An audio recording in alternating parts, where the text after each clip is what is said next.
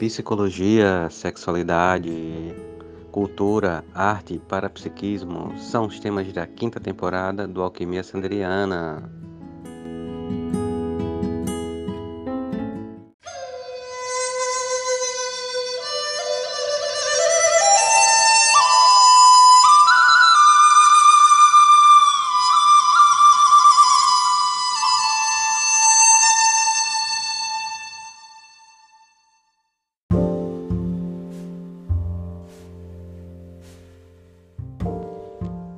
Alquimistas! Bem-vindas a mais um episódio do Alquimia Sanderiana. E hoje nós vamos falar sobre esquerda e direita, uma perspectiva política mais que recheada de símbolos e arquétipos. E é sobre isso que falaremos hoje. Nesse episódio não vamos é, falar sobre a história da direita e da esquerda, do conceito, como surgiu apenas dar uma pequena pincelada no fato de que dos dois lados existem direitas e é, dos dois lados existem extremos, né? porque a extrema direita está muito é, presente no momento, então veio essa, essa falha ao falar, mas todos os lados possuem extremos, possui-se um centro no meio. Né? Sabemos que para além dos lados existe é, uma direita liberal e uma direita conservadora. Do lado da esquerda também existe uma esquerda conservadora e uma esquerda liberal. Né? No Brasil estamos vivendo um momento de polarização onde temos uma direita, uma extrema direita ultraconservadora, né? e uma esquerda centro né? liberal. E é muito importante a gente ter noção disso e entender o significado né, do direita e o significado da esquerda quanto simbolismo. Né? Que arquétipo né, está sendo representado, que símbolos estão inseridos nesse arquétipo. Né? E, e como isso implica nos valores, nos conceitos, na forma de observar e de viver no mundo. Pensando logo na direita, a direita a gente pode ter como símbolo da direita um elemento vertical. Né? O primeiro elemento da direita é um elemento verticalizado, porque a direita, né, ela é em si mesma vertical. Né? É até estranho, né, falar em direita e em vertical, verticalidade. Por quê? Porque a direita ela é hierárquica, né? Ela forma uma torre seu objeto é fálico, é como se fosse uma torre, e a direita ela hierarquiza a sociedade, né?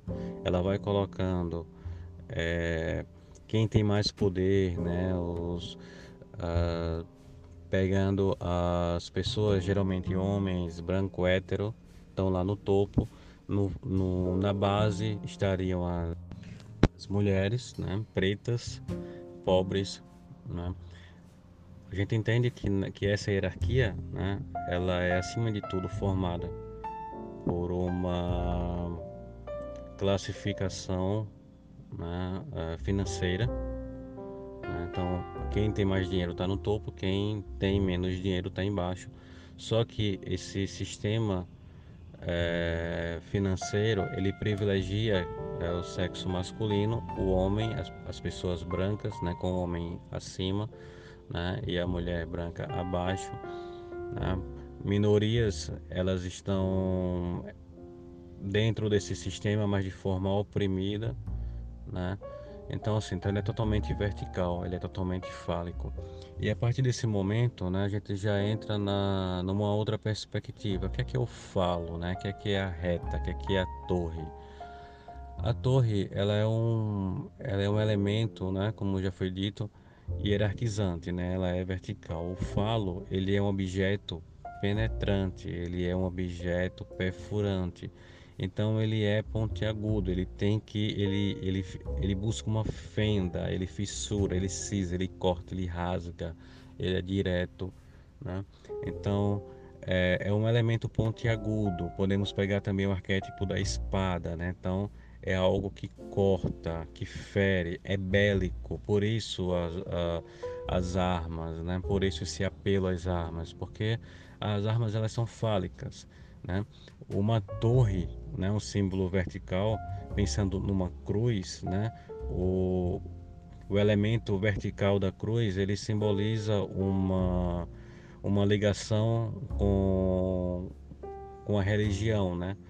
Só que dentro dessa direita conservadora que nós temos aqui, essa religião ela é puxada para para o judaísmo, para o cristianismo judaico, né? Que é aquela coisa mais conectada com os valores do Antigo Testamento, do, do da raiva, do ódio, que não se assemelha em nada com o Novo Testamento. Uh, então é um elemento totalmente punitivo, né? É um elemento agressivo, um elemento que vem para se impor, né? Então, é, o, o, o, falo, a torre, né? Ele se mantém pela, pelo narcisismo, pelo pensamento de poder, né? Dentro da psicanálise, a gente entende o falo como como algo que leva ao gozo, à satisfação. O gozo, mas não só a partir de si, mas a partir do outro, da resposta do outro. Então eu uso o outro para poder gozar. Né? Então, à medida que eu uso o outro para poder gozar, eu tenho como eu tenho falo como um elemento de conexão com esse outro. Né? Eu coloco esse outro numa situação submissa, de, porque eu domino e o outro numa posição submissa me serve, né? adotando uma posição masoquista. Então a gente tem aí um sadismo e um masoquismo, né, que é uma polaridade totalmente de acordo com um elemento vertical que tem o seu topo e tem a sua base, onde a base é masoquista, submissa e o topo é altamente é, sádico, dominador, né, que vai viver, vai gozar do sofrimento de quem está embaixo. Né? Só que essas pessoas que sofrem, mas que ainda assim são de direita, né? O gozo delas está no sofrimento, né? Está no servir esse outro, está em servir a esse opressor. Né? Então, o fálico, ele tem a ver com esse sistema de, de muita individualidade, né? Ah, quando pensamos no aspecto da família tradicional, a gente pensa nesse aspecto da família tradicional no sentido que tudo converge para o indivíduo, né? Então a célula familiar, você sai de uma sociedade, você sai de uma coletividade para o bem da família, né? Quando você chega na família, então você está funilando a coisa. Imagina-se um círculo e um centro. Então tudo converge para o centro dessa mandala, onde vai gerar uma individualização muito intensa né? um egoísmo muito intenso, porque tudo vai reinar para o eu e não para o coletivo. É uma mandala que converge para o centro. Né? Então, assim, que quando você imagina essa mandala né, com, com, que converge para o centro, nada mais é do que um objeto que começa com cone, vai tornando uma forma cilíndrica, que é em si mesmo uma torre, é um falo, né? Então é isso. Falo, imagine um, um, um objeto pontiagudo com sua ponta no centro, onde você vai entrando nesse centro, né? Então, então é isso. Então a direita, ela é um objeto bélico, fálico, que causa ferimentos, que tenta se impor, né? É um, é um elemento de opressão e de pressão, né?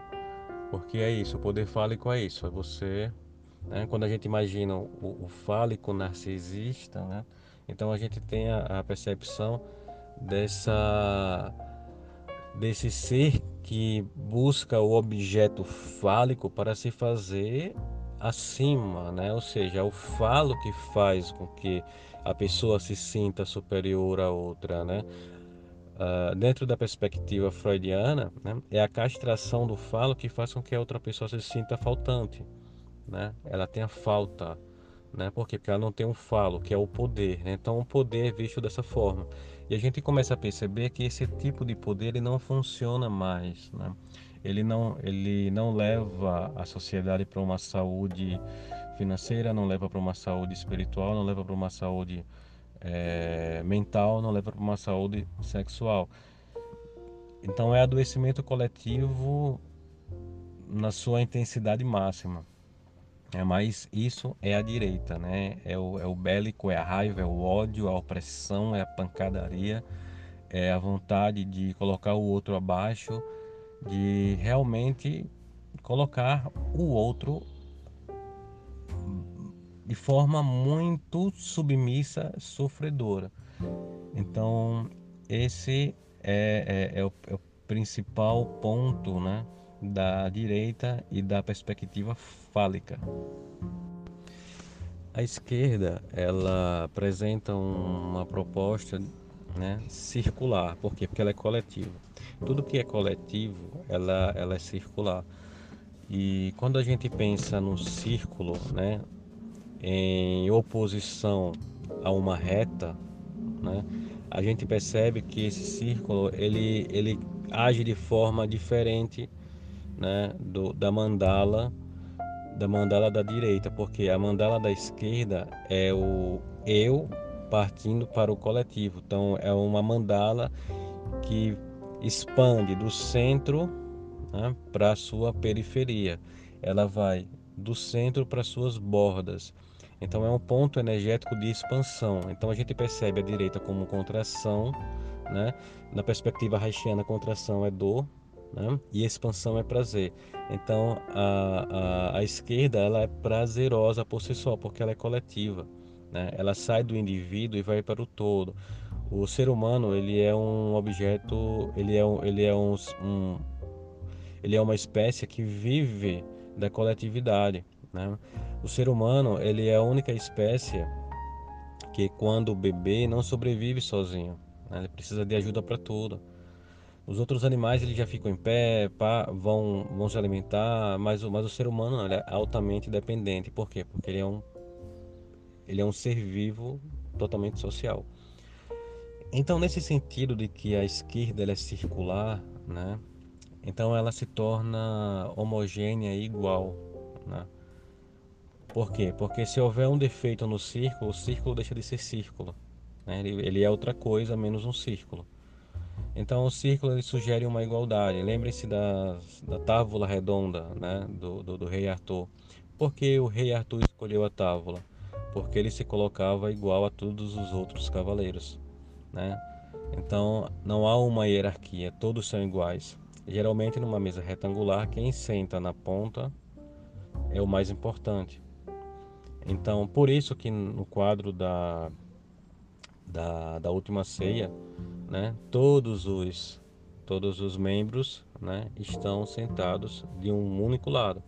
Né? Existe uma, uma igualdade. Né?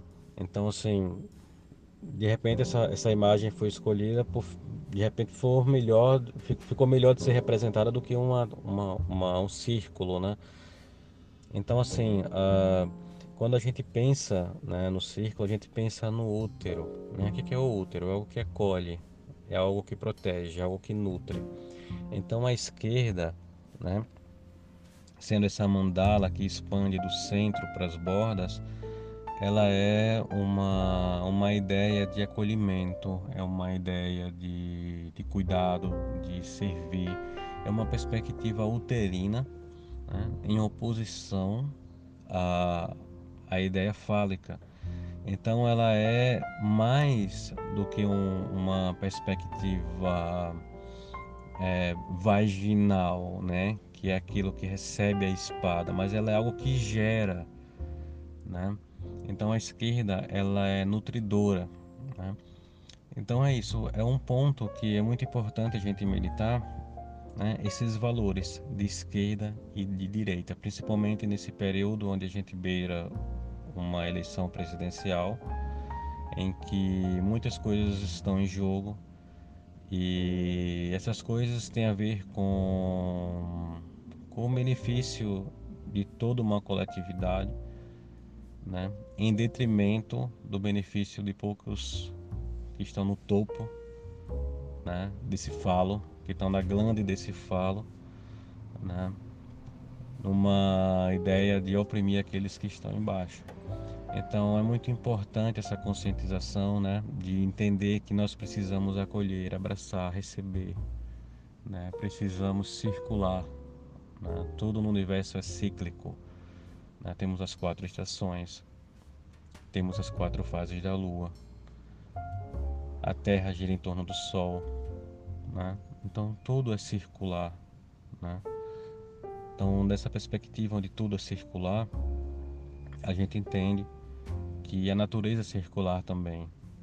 Como um fractal, o ser humano, né, ele é totalmente circular, né? ele tem um tronco né, dividido por pelvis, tórax e abdômen, mas é, uma, é, uma, é um, ele é circular, né? os braços e pernas são circulares, os dedos são circulares, a cabeça é circular, o pescoço é circular. Então tudo na natureza é circular, uma árvore é circular, né? Então assim, até mesmo o falo, até mesmo uma torre, ela é circular, né? Na sua perspectiva natural, né? Um tronco de uma árvore que poderia ser imaginado como como falo é circular. E é muito importante a gente entender como funciona a natureza para que a gente alinhe nossos ciclos e possamos a partir disso também alinhar a nossa vida dentro desses ciclos né? para que a gente toque na orquestra da natureza em harmonia e não dissonando o som. E desse modo, né, encerro esse episódio de forma que a gente possa pensar né, na coletividade em detrimento da individualidade, no amor em detrimento ao ódio, no planeta em detrimento aos agrotóxicos, que todas as pessoas possam ser iguais, sejam elas pretas, brancas, sejam elas indígenas, sejam elas imigrantes, estrangeiros, sejam elas héteros, sejam elas da comunidade LGBT, sejam elas o que elas quiserem ser.